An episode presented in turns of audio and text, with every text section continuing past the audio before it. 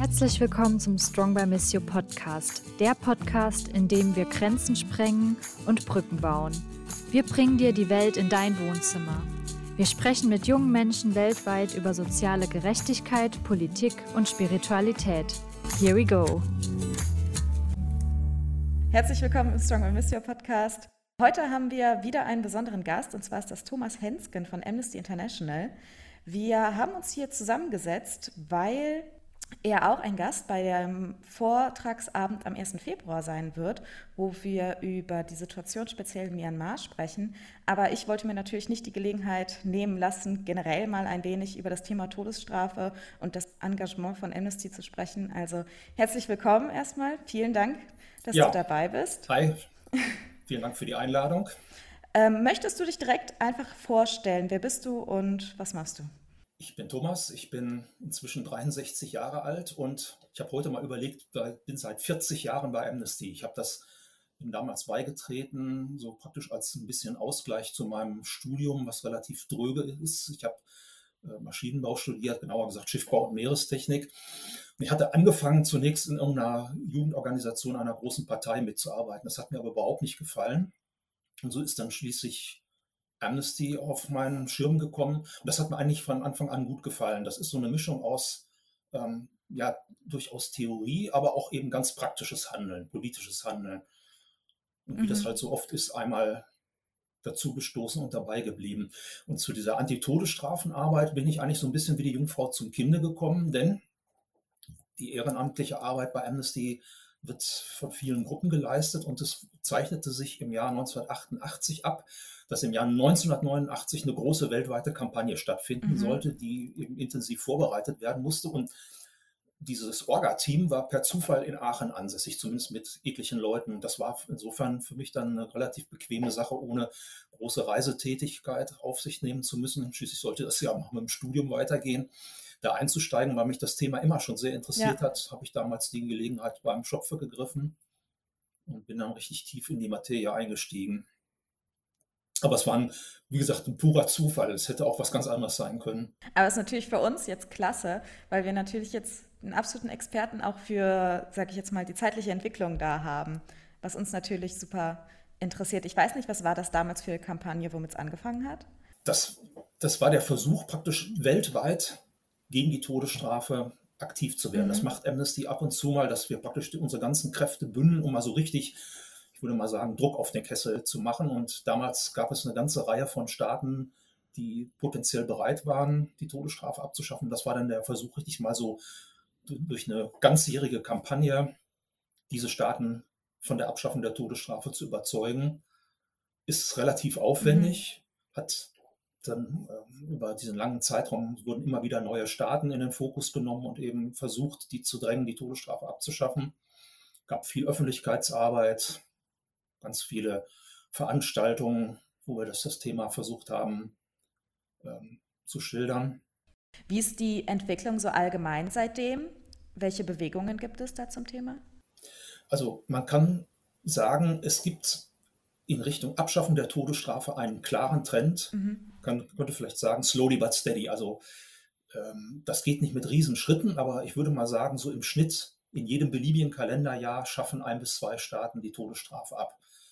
Das heißt also, langsam, aber kontinuierlich wird die Todesstrafe zurückgedrängt. Wir haben im vergangenen Jahr, also 2021, sogar die Abschaffung in vier Staaten erlebt. Das ist also ziemlich ungewöhnlich. Kasachstan, Papua-Neuguinea, in äh, Sambia in Afrika und in einen Staat habe ich noch vergessen, ähm, das, die Zentralafrikanische Republik. Und das ist eigentlich eine ganz bemerkenswerte Entwicklung. Es gab vorher so ein bisschen die Ausrichtung auf Europa. Also in Europa ist praktisch die Todesstrafe mehr oder weniger abgeschafft. Aber inzwischen ist der nächste Kontinent, der sich offensichtlich mehr oder weniger kollektiv von der Todesstrafe trennt, der afrikanische Kontinent. Und das freut uns eigentlich ganz schön oder äh, freut uns sehr, weil da natürlich auch viel Potenzial ist. Und das ist, zeigt eben auch, dass selbst ähm, solche Kontinente, die sicherlich mit anderen Herausforderungen zu kämpfen haben, durchaus auch die Todesstrafe ähm, bereit sind abzuschaffen. Das könnte zum Beispiel auch ein Vorbild sein, vielleicht für andere Kontinente, wo das Ganze noch ein bisschen zurückhängt. Also man kann sicherlich schon unterm Strich sagen, die Todesstrafe hat zwar noch mächtige Befürworter, aber äh, die Luft wird sozusagen dünner. Ein weiterer Lackmustest ist, ähm, sind die Vereinten Nationen, die alle drei Jahre eine Resolution verabschieden, die an Staaten mit Todesstrafe appelliert, zunächst mal ein Hinrichtungsmoratorium sozusagen als Vorstufe für die Abschaffung der Todesstrafe zu verfügen, also praktisch einen Hinrichtungsstopp vorzunehmen. Und diese Resolution, die hat, ist jetzt, äh, die hat es jetzt zum achten Mal gegeben, natürlich immer mit, mit unterschiedlicher inhaltlicher Ausrichtung, aber im Kern appelliert sie immer wieder an Staaten, die Todesstrafe abzuschaffen. Diese Resolution findet immer mehr Befürworterinnen. Das ist auch ganz bemerkenswert. Das deutet sich oder dass das drückt eben auch aus, dass ähm, ja die Todesstrafe nicht mehr so festgefügt ist, sondern dass eben doch sehr, sehr viele Staaten inzwischen einsehen, dass es besser ist, auf dieses beinahe mittelalterliche Strafmaß zu verzichten. Es gibt weltweit so knapp 200 Staaten und von diesen 200 Staaten haben inzwischen 113 die Todesstrafe vollständig abgeschafft. Hinzu kommen sieben weitere, die die Todesstrafe zwar noch nicht restlos abgeschafft haben, aber die sie praktisch in, in, Friedenszeiten abgeschafft haben. Also ein Land wie zum Beispiel Israel verurteilt in Friedenszeiten keine Mörderinnen und Mörder mehr zum Tode, hat aber die Todesstrafe sozusagen, ich sag mal, im Kriegsrecht oder kann die Todesstrafe für exotische Straftatbestände wie zum Beispiel Völkermord oder so verhängen. Also von diesen Staaten gibt es auch nochmal mhm. sieben. Das sind also Staaten, bei denen im Grunde die Todesstrafe schon fast in den theoretischen Bereich abgedrängt ist. Und dann haben wir insgesamt noch 23 weitere Staaten, die zwar formell noch die Todesstrafe haben, die aber aus unterschiedlichsten Gründen entweder keine Hinrichtung mehr mhm. vollziehen mhm. Oder aber auch sogar gar keine Todesurteile mehr aussprechen. Oft ist das so eine Übereinkunft, die die Regierung getroffen hat. Also man spricht von einem sogenannten Moratorium. Wenn man diese drei Kategorien mhm. zusammenfasst, völlig abgeschafft, in Friedenszeiten abgeschafft und in der Praxis abgeschafft, dann kommt man auf weltweit 143 Staaten. Das klingt sehr positiv. Das sind immerhin mehr als zwei Drittel der Staaten weltweit, die die Todesstrafe de jure oder de facto mhm. abgeschafft haben. Und nur 56 haben Stand heute Abend noch die Todesstrafe in ihren Strafgesetzen. Das hört sich wenig an, aber wenn man es mal auf die Bevölkerung bezieht, dann kehrt sich leider das Bild um. Nur ein Drittel der Erdbevölkerung lebt in Staaten ohne Todesstrafe. Ach, okay. Zwei Drittel in Staaten mit. Wo, wie, wie, kommt das? Nun, die mit Abstand bevölkerungsreichsten Länder der Erde haben leider noch mhm. die Todesstrafe. China, Indien, USA während im Lager der Abschaffer natürlich auch eine ganze Menge Klein- und Zwergstaaten sind. In Europa zum Beispiel Luxemburg oder Liechtenstein ja. und solche Dinge. Das heißt, es ist auf gutem Weg, aber es geht ja letztlich mhm. um die Menschen, die davon betroffen sind. Und da ist doch noch eine Menge zu tun. Und bei diesen 56 Staaten, die noch an der Todesstrafe festhalten, muss man sicherlich auch davon ausgehen, das ist jetzt, ich sag's mal so ein bisschen despektierlich, der Bodensatz, das sind so richtig ja. die Hardliner, also die voll und ganz auf dem, auf, von der Todesstrafe überzeugt sind. Da wird man sich in Zukunft wahrscheinlich auch mhm. äh, schwer tun, die von der Abschaffung der Todesstrafe zu überzeugen, zumindest sagen wir mal deutlich schwerer als bei reformwilligen Staaten, die inzwischen die ja. Todesstrafe aufgegeben haben. Also ich nenne mal Länder so wie Nordkorea oder Belarus, Weißrussland da ist die Todesstrafe so festgefügt und, und Bestandteil sozusagen der Administration, da wird man sicherlich ähm, noch so viel appellieren können, das prallt an den Damen und Herren ab. Aber wie gesagt, insgesamt ist das Ganze auf, auf gutem Weg, das, das kann man wirklich okay. sagen. Gibt es Schätzungen, wie viele Menschen durch die Todesstrafe sterben? Aufs Jahr gerechnet oder? Ja, Amnesty publiziert einmal im Jahr einen praktisch Antitodesstrafenbericht, wo versucht wird, das, das Jahr zu bilanzieren. Der erscheint für uns, unser, unser Meeting jetzt leider ungünstig, vermutlich im, im März und blickt dann ein Jahr zurück. Deswegen, dass der Bericht liegt noch nicht vor. Ich muss jetzt Zahlen aus 2021 zitieren. Also da hatte Amnesty weltweit ungefähr 580 mhm. Hinrichtungen registriert. Das hört sich zunächst mal wenig an weltweit. Man muss allerdings bedenken, diese Zahlen sind ja. unvollständig. Ich gehe mal von einer hohen Dunkelziffer aus. So ist es. Es gibt eine ganze Menge Staaten, die zum Teil sich auch um der Kritik, sich der Kritik zu entziehen, Informationen über die Todesstrafe entweder unterm Deckel halten oder manchmal eben auch die Todesstrafe explizit zum äh, Staatsgeheimnis erklären und dann erfährt ja. man nichts. Also das Land, was wohl mit Abstand die meisten Hinrichtungen vollzieht, dürfte China sein. Es gab früher mal Schätzungen, die gingen in die Tausende pro Jahr. möglicherweise übersteigt es sogar die Zahl 10.000. Amnesty hat irgendwann mal vor ein paar Jahren aufgehört, äh, diese Zahl zu schätzen, weil es äh, die Statistik auch völlig verfälscht. Mhm. Wir stellen jetzt in die Statistik immer nur für China zwei Hinrichtungen und zwei Todesurteile ein, so praktisch als symbolischer Wert. Und an, dieser, an diesem Ausmaß sieht man schon, wie, wie unvollständig die Zahlen sind. Ja. Wir haben im Jahr 2021 ungefähr 2000 Todesurteile gehabt, also die, die, die man sicher ähm, ähm, registrieren konnte, aber auch da natürlich eine, eine große Dunkelziffer. Eine letzte Zahl, also man schätzt so, dass gegen Ende des Jahres 2021 weltweit knapp 30.000 Menschen im Todestrakt waren, also die zum Tode verurteilt in der Todeszelle sitzen und eben mit der Hinrichtung rechnen müssen. Ähm, wie gesagt, das genaue Ausmaß kennt man nicht. Aus einigen wenigen Staaten liegen detaillierte Zahlen vor, wie zum Beispiel USA, Japan, aber dann wird es auch schnell dünn. Also es gibt viele Staaten, die ein vitales Interesse daran haben, ähm, die Sache unter den Deckel zu halten, schlicht und ergreifend, weil es ihnen sonst scharfe Kritik einträgt. Ja. Und da kann es natürlich eine kluge Strategie sein, sozusagen das Ganze zu verschleiern, was die Sache allerdings nicht besser macht. Gibt es Trends dazu, welche Verbrechen noch mit der Todesstrafe bestraft werden?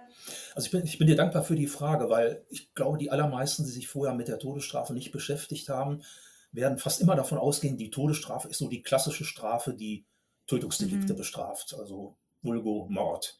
Das wird sicherlich auch so sein, wenn man mal eine Statistik anlegen würde, gehe ich auch davon aus, dass die allermeisten Todesurteile wegen Mordes ergehen. Aber wenn man diese 56 Staaten, von denen ich vorhin berichtet habe, die noch die Todesstrafe haben, nimmt und würde die Strafgesetzbücher nebeneinander legen und würde die ganzen Straftatbestände ja. in die Liste eintragen, dann wird man feststellen, die Liste ist beinahe ellenlang. Das reicht auf der einen Seite vom vielleicht schlimmsten Verbrechen, dem Völkermord, über Mord, bis hinab zu Bagatelldelikten. Und am, am äußersten Ende der Skala sind so Straftatbestände, die zumindest aus, Euro, aus europäischer Sicht überhaupt gar keine Straftaten sind, sondern wenn es zum Beispiel um Verstöße gegen Moral und, und religiöse Vorschriften geht, dann sind, sind, das eigentlich gar keine Straftaten, die aber unter Todesstrafe stehen. Ich nenne mal so ein paar Beispiele, damit man ein Gefühl dafür kriegt. Ehebruch, Blasphemie, das ist die Beleidigung des Propheten. Ähm, Habe ich Ehebruch schon genannt? Homosexualität.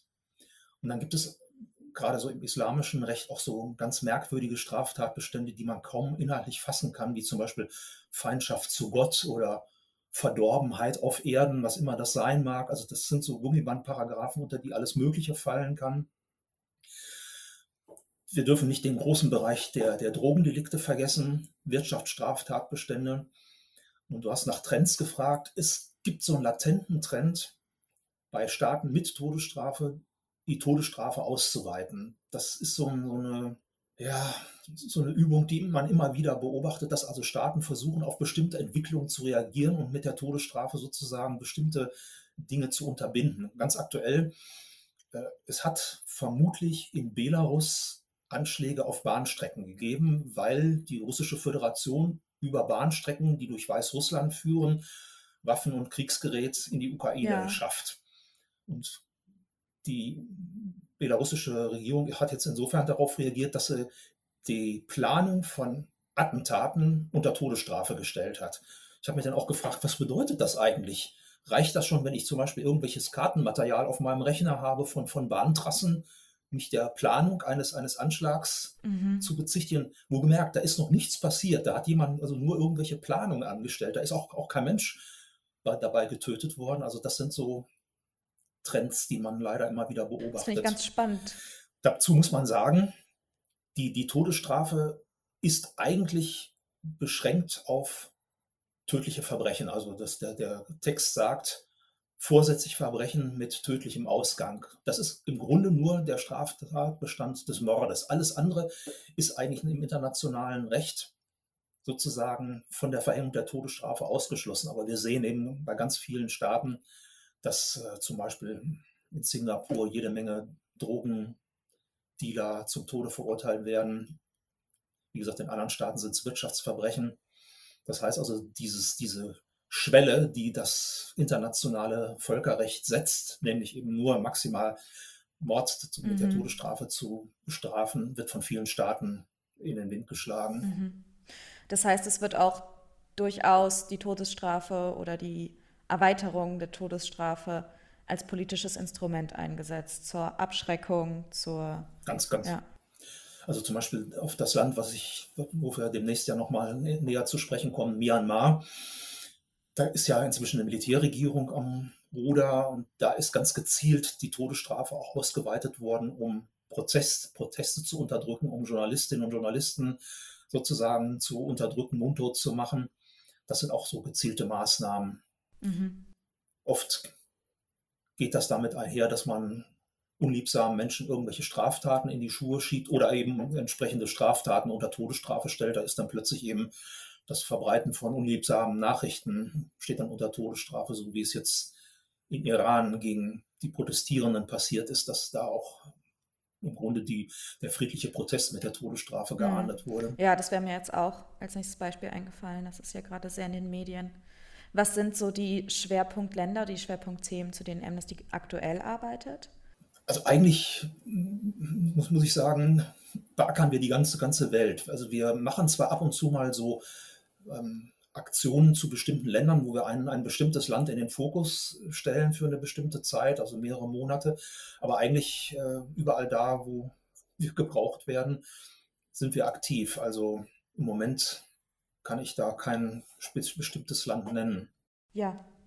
Wenn wir nochmal auf die Hardliner, sage ich jetzt mal, zu sprechen kommen, äh, gibt es da Trends im Sinne von Demokratien, Autokratien unter welcher Staatsform ist Todesstrafe besonders verbreitet? Also man, man, man, kann sicherlich schon durch die Bank sagen, die Todesstrafe ist überwiegend in autoritären Staaten zu Hause, in Diktaturen. Aber Ausnahmen bestätigen die Regel. Es gibt eben auch die, die USA und Japan als demokratische Rechtsstaaten, die aber, wie gesagt, auf weiter Flur ziemlich alleine sind. Also die allermeisten demokratischen Rechtsstaaten haben sich inzwischen von der Todesstrafe getrennt. Also beide Länder bilden da wirklich eine ziemliche Ausnahme.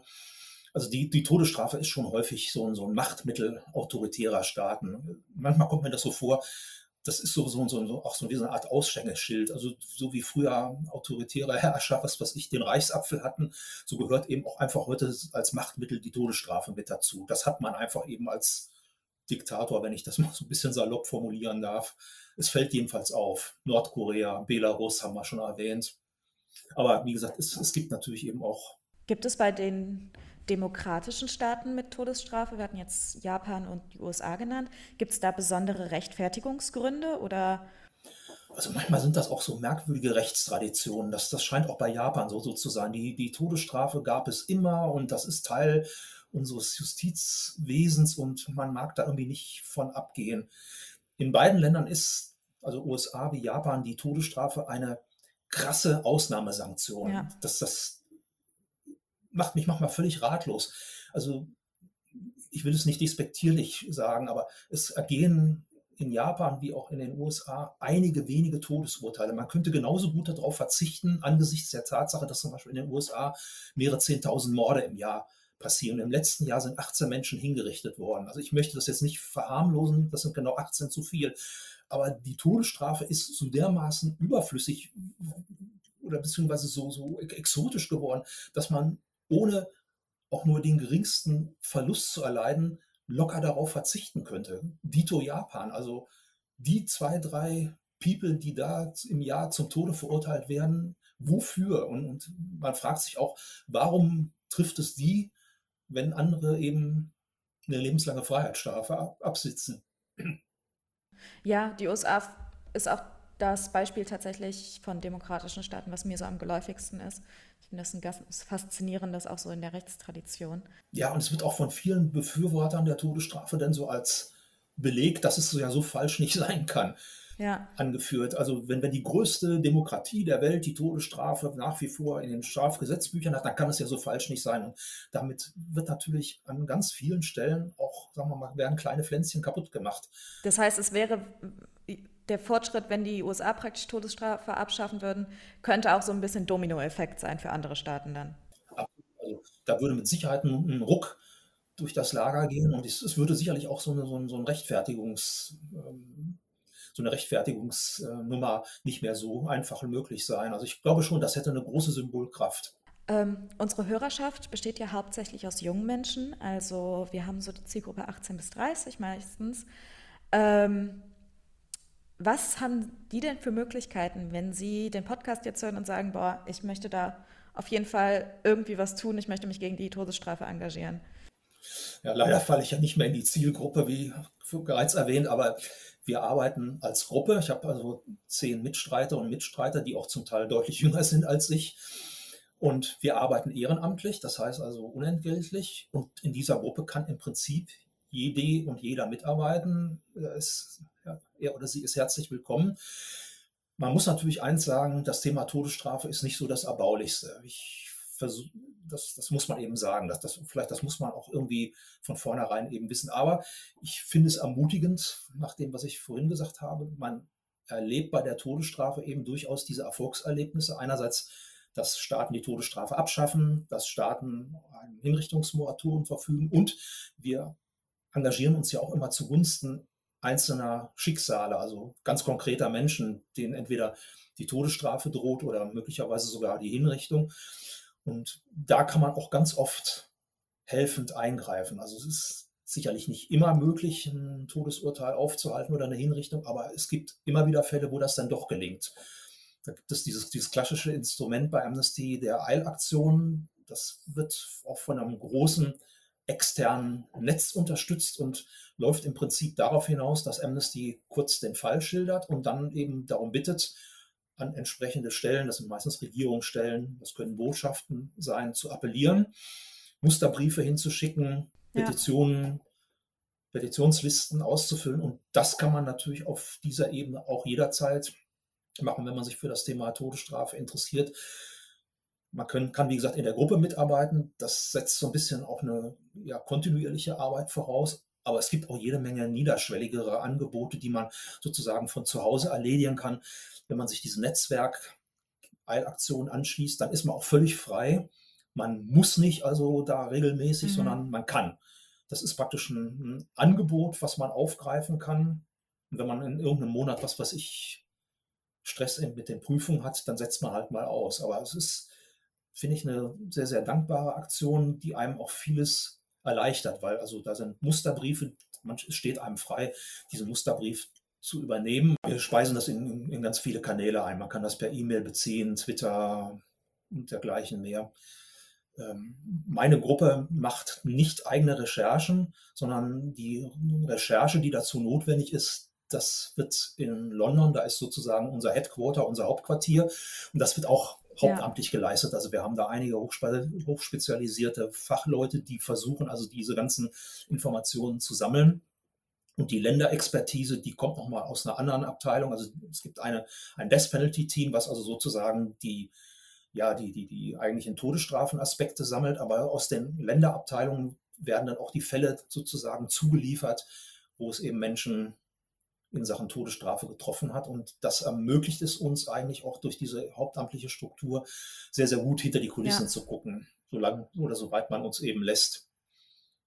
Und meine Gruppe hat also die Aufgabe dann sozusagen als Relaisstation das, was aus London kommt, für die deutsche Sektion, also so nennt man eben hier die, die Amnesty-Gruppierung in Deutschland umzusetzen, sodass also die Kolleginnen und Kollegen in Deutschland in den Stand gesetzt werden, sich, wenn sie mögen, gegen die Todesstrafe zu engagieren. Also auch das ist freiwillig. Es gibt, es gibt lokale Gruppen, wo eben mehrere Leute, meistens sind es so 10 bis 15 zusammenarbeiten und ich glaube, es gibt äh, bundesweit über 600 Gruppen und viele machen nicht kontinuierlich, aber gelegentlich Antitodesstrafenarbeit und werden dann von uns eben entsprechend bedient, beliefert.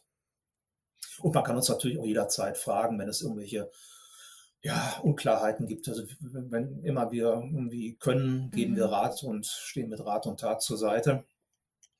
Es gibt zum Beispiel oft Überlegungen, ähm, Vorträge zu machen. Dann fragen uns oft Gruppen, ist der Vortragende, die Vortragende die beste Wahl oder gibt es da Gründe, die dagegen sprechen? Und dann können wir zum Beispiel oft sagen, besser nicht oder voll gut.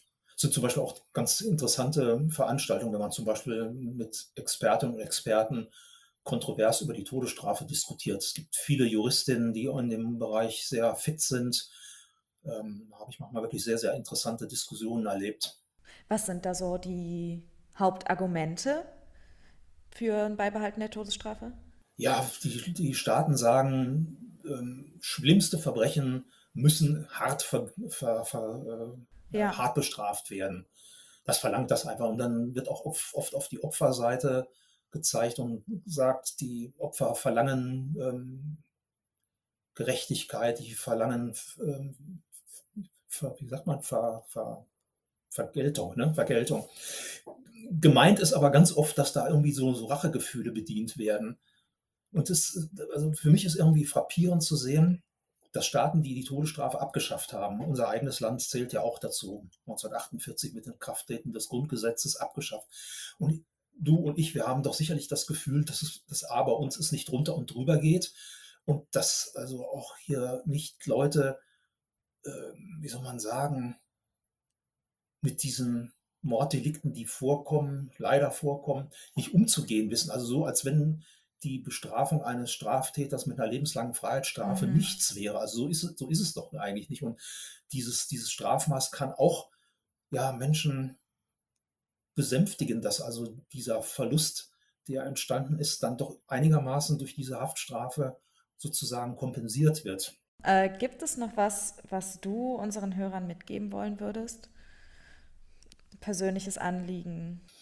Ja, wir sollten weiter Druck machen, um diese schreckliche Strafe zu beseitigen. Also ähm, ich habe mein ganzes Leben lang eigentlich immer diese, diese Strafe verabscheut.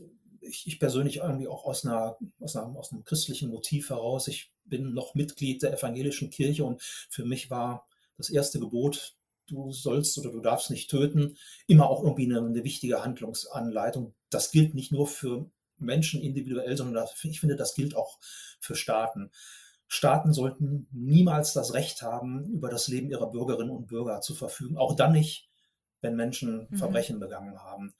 Und Amnesty ist ja eine Menschenrechtsorganisation. Es gibt eine internationale Menschenrechtserklärung und die hat zwei ganz wesentliche Punkte nämlich einmal den Artikel 3, der schreibt jedem Menschen oder sichert jedem Menschen ein unumschränktes Recht auf Leben zu.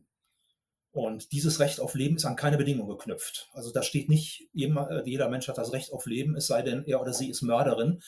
Also damit wird die Todesstrafe zu einer fundamentalen Menschenrechtsverletzung. Denn alle Staaten, die ähm, Mitglied der Vereinten Nationen sind, das sind ja fast alle Staaten, haben sich verpflichtet, diese allgemeine Erklärung der Menschenrechte einzuhalten. Und im Artikel 5, der Artikel 5 verbietet grausame, unmenschliche und erniedrigende Bestrafung. Und das erfüllt oder das trifft auf die Todesstrafe, sagen wir mal, beinahe idealtypisch zu. Und selbstverständlich ist die ähm, Todesstrafe unmenschlich, sie ist erniedrigend und äh, deswegen, das macht die Todesstrafe eben auch so besonders. Es ist im Prinzip eine fundamentale Menschenrechtsverletzung und gehört aufs Abstellgleis. Und sie mutet ja auch irgendwie wirklich fast ja. mittelalterlich an. Ich finde, dass sie auch irgendwie einfach nicht mehr in die Zeit passt.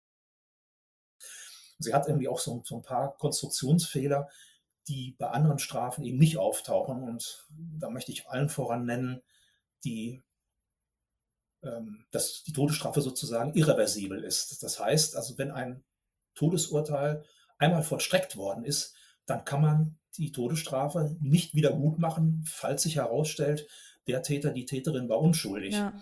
Nur sagen in der Diskussion mit Todesstrafenbefürwortern immer die Todesstrafenbefürworter, ja, das ist alles graue Theorie, das kommt nicht vor. Dabei muss man sich vor Augen führen, solange Menschen über Menschen zu Gericht sitzen, werden Fehler passieren. Das ist einfach so. Und in einem Strafprozess gibt es so viele Fehlerquellen. Also Hauptbelastungszeugen können sich irren, Rechtsanwälte können ihren Job nicht gut machen. Es passieren manchmal Fehler bei der Polizei oder bei der Staatsanwaltschaft. Ähm, Kriminalgutachten können falsch sein oder zu falschen Ergebnissen kommen. Oder man kann zum Beispiel möglicherweise übersehen, dass ein Straftäter psychisch krank ist oder eine geistige Behinderung hat. Alles ja. Dinge, die passieren können. Und deswegen ist die Behauptung, es gibt keine Fehlurteile falsch. Nun kann man einwenden, ja, also auch wenn eine, wenn eine Freiheitsstrafe ergeht, äh, können Fehler passieren. Ja, das ist richtig. Aber man kann es an jeder Stelle sozusagen, naja, zumindest ja, versuchen, wieder gut zu machen. Man kann zwar zehn Jahre Haftstrafe nicht aus der Welt schaffen, aber man kann zum Beispiel durch eine Entschädigungszahlung zumindest den Versuch unternehmen. Bei der Todesstrafe geht das nicht. Wir haben zum Beispiel in den USA 190 dokumentierte Fälle, in denen Menschen zum Teil mhm. rechtskräftig, also durch alle Instanzen zum Tode verurteilt worden sind und deren Unschuld sich nachher Da gibt es doch auch diese Organisation, also, die Innocence Project oder... Genau, ja. Das ist Hanebüchen. Man, man, man denkt ja immer so als Laie, wenn ein Gericht am Ende des Tages darüber befinden muss, ob ein Todesurteil geht, dann könnte man pathetisch sagen, das Gericht muss die ganz, ganz schwierige Frage beantworten, Leben oder Tod. Also sollte man annehmen, dass mit größtmöglicher mhm. Sorgfalt gearbeitet wird. Wenn ich, also ich habe schon relativ breiten Einblick, wenn man sich manchmal anguckt, nach was für Strafverfahren Todesurteile ergehen, dann wird man blass. Also da sind oft so dermaßen hanebüchene Fehler, dass man einfach nur sprachlos ist. Ich kenne einen, einen Fall zum Beispiel aus, aus Nigeria, da hat sich ein junger Mann vor Gericht verantworten müssen wegen Mordes. Der hatte keinen Rechtsanwalt, der hatte keine konsularische Vertretung die Anklage bestand aus einem Schreiben, welches er in der Haft äh, ohne sein Wissen unterzeichnet hatte. Und Wahnsinn. zwar hatte man ihm unter Folter ein Geständnis abgepresst.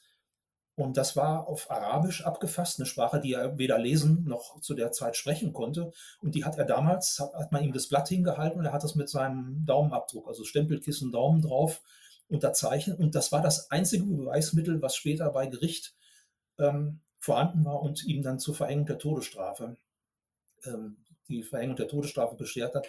Er sitzt inzwischen 20 Jahre in der Todeszelle und die einzige Chance, da noch rauszukommen im islamischen Recht ist, dass die Familie auf die Hinrichtung bestehen kann oder aber als Kompensation ein sogenanntes Blutgeld verlangen kann. Das heißt also, die Familie muss dann eine hohe Summe Geldes aufwenden, dann verzichtet die Familie auf die Todesstrafe. Die Blutgeldforderung ist so hoch, dass diese vergleichsweise arme nigerianische Familie diese ja. Zahlung nicht leisten kann. Man muss bei ihm stündlich damit rechnen, dass das Todesurteil vollstreckt wird.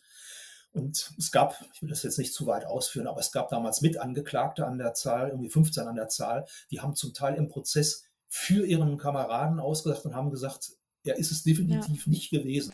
Ich denke mir auch so, dass sich ja uns, unsere Rechtssysteme ändern. Also Verbrechen, die vor 20 Jahren noch mit der Todesstrafe in manchen Ländern bestraft wurden, werden es jetzt nicht mehr. Aber man kann natürlich diejenigen, die damals bestraft wurden, damit nicht mehr lebendig machen. Ja, ich, ich finde auch, die Todesstrafe hat auch diese unangenehme Eigenschaft, sie, sie, sie kann nicht nivellieren oder, oder sie kann nicht die individuelle Schuld oder die individuellen Lebensumstände ähm, abbilden. Ich finde eigentlich dieses deutsche System mit der lebenslangen Freiheitsstrafe ziemlich vorbildlich. Also die lebenslange Freiheitsstrafe ist ja eigentlich in des Wortes Sinn eine lebenslange Freiheitsstrafe. Sie kann unter bestimmten Umständen vorzeitig ausgesetzt werden. Kann, muss aber mhm. nicht. Und damit kann man, sagen wir mal, auch individuelle Umstände, die in, in der Person des Täters zu suchen und zu finden sind, auch besser berücksichtigen. Also wenn jemand in, während seiner Haftzeit Fortschritte macht, erkennbar Einsicht gefunden hat in sein fehlerhaftes Verhalten, kann man ihm das ins, entsprechend honorieren und einen Strafnachlass gewähren. Wenn jemand völlig zumacht, ich habe zum Beispiel gelesen, hier in Aachen sitzt einer der beiden äh, Gladbecker Geiselgangster, der völlig uneinsichtig ist. Ja, der muss offensichtlich oder bleibt bis auf weiteres in Haft sein. Sein Komplize von damals ist längst auf freiem Fuß. Also da kann man wirklich individuell nachsteuern. Und es gibt ja auch in Deutschland die Möglichkeit, die besondere Schwere der Schuld im Urteil festzuhalten. Dann ist zum Beispiel so ein, so eine, so ein Antrag auf Strafaussetzung nach ungefähr mhm. 13, 14, 15 Jahren nicht möglich. Also die Leute müssen in der Regel so um die 18 Jahre Minimum absitzen, bevor dann also, ne, und das finde ich ist ein, ein gutes System, was dem Rechnung trägt, also welche Schuld jemand auf sich geladen hat und wie mhm. er mit dieser Schuld umgeht. Also ob, ob, er, ob er oder sie Einsicht zeigt, ob er oder sie an sich arbeitet oder ob Leute eben uneinsichtig sind, dann, dann müssen sie halt weiter in Haft bleiben. Die Todesstrafe ist wie so, ein, wie, so ein, wie so ein Dampfhammer. Die kennt also praktisch nur sozusagen an und aus und lässt keinerlei Nuancierung zu. Hinzu kommt, es gibt sogar noch Länder, die das noch mal toppen. Da ist die Todesstrafe dann zwingend vorgeschrieben. Das heißt also, wenn ich in zum Beispiel Singapur Drogenschmuggel und ich werde mit Drogen angetroffen, die über der im Gesetz definierten Menge sind, dann muss die Todesstrafe verhängt werden. Da spielt überhaupt keine Rolle die Frage, könnte mir möglicherweise diese Drogenmenge untergeschmuggelt sein, ja. sondern alleine die Tatsache, dass ich diese Menge ja. besitze, in der Tasche habe, reicht ja. völlig. Dass das Gericht muss auch gar nicht mehr großartig verhandeln. Die, die, die Drogen werden auf die Waage gelegt und wenn das größer gleich ist, dann ist das Todesurteil besiegelt. Und das finde ich ganz, ganz schrecklich. Also, ja, da sollte das Motiv irgendwie noch eine Rolle spielen, auf jeden Fall. Also das sind auch für mich starke Gründe, sowas irgendwie möglichst abzuschaffen. Also ich kann mich nur wiederholen, Staaten sollten grundsätzlich nicht das Recht haben, über, ihre, über das, das Leben ihrer Bürgerinnen verfügen. Also das in der Regel zugrunde liegende Verbrechen ist natürlich schlimm, das streitet Amnesty auch nicht ab, um auch nicht missverstanden zu werden. Also gegen die Todesstrafe zu sein, heißt natürlich nicht, dass Amnesty für Straffreiheit eintritt. Also wir sind davon weit entfernt. Also Amnesty weiß, was Verbrechen bedeutet. Also wir schreiben auch den Staaten, gegen die wir uns da wenden, nicht vor, welches alternative Strafmaß sie äh, einsetzen sollen, wenn sie sich dazu entschließen, die Todesstrafe abzuschaffen. Also das muss jeder Staat für sich entscheiden. Und wir haben noch einen Aspekt, glaube ich, gar nicht äh, angesprochen, nämlich die Frage, nützt es denn wirklich was?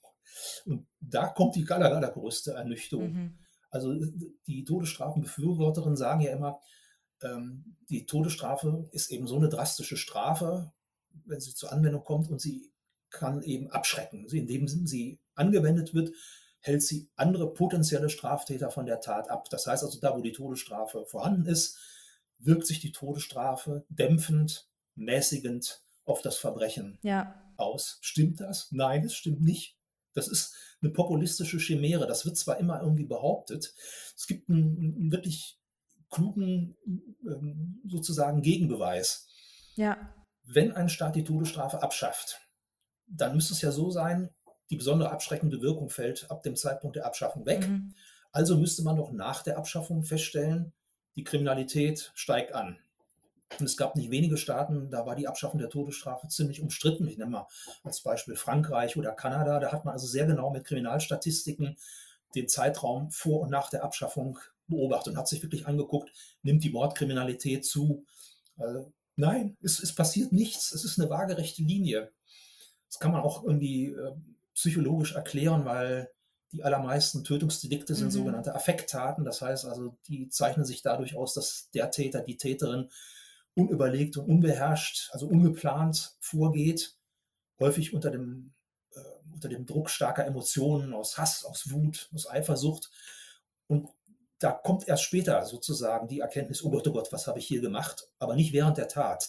Das ist, die entwickelte so eine gewisse Eigendynamik und da spielt so ein, so ein Strafmaß wie die Todesstrafe in der, in der konkreten Situation überhaupt gar keine abschreckende ja. Rolle.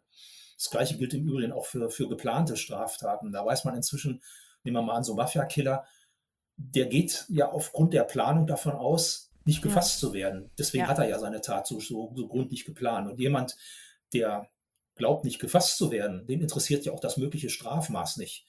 Die abschreckende Wirkung bei, bei planvoll vorgehenden Leuten, die zum Beispiel auch Drogen schmuggeln, die geht von einer möglichst hohen Aufklärungsquote aus. Also wenn ich weiß, ich schmuggle Drogen und zu 90 Prozent werde ich gefasst, dann wüsste ich mir, wenn ich nicht mit dem Klammerbeutel gepudert bin, sagen, das Risiko ist, ist verdammt hoch.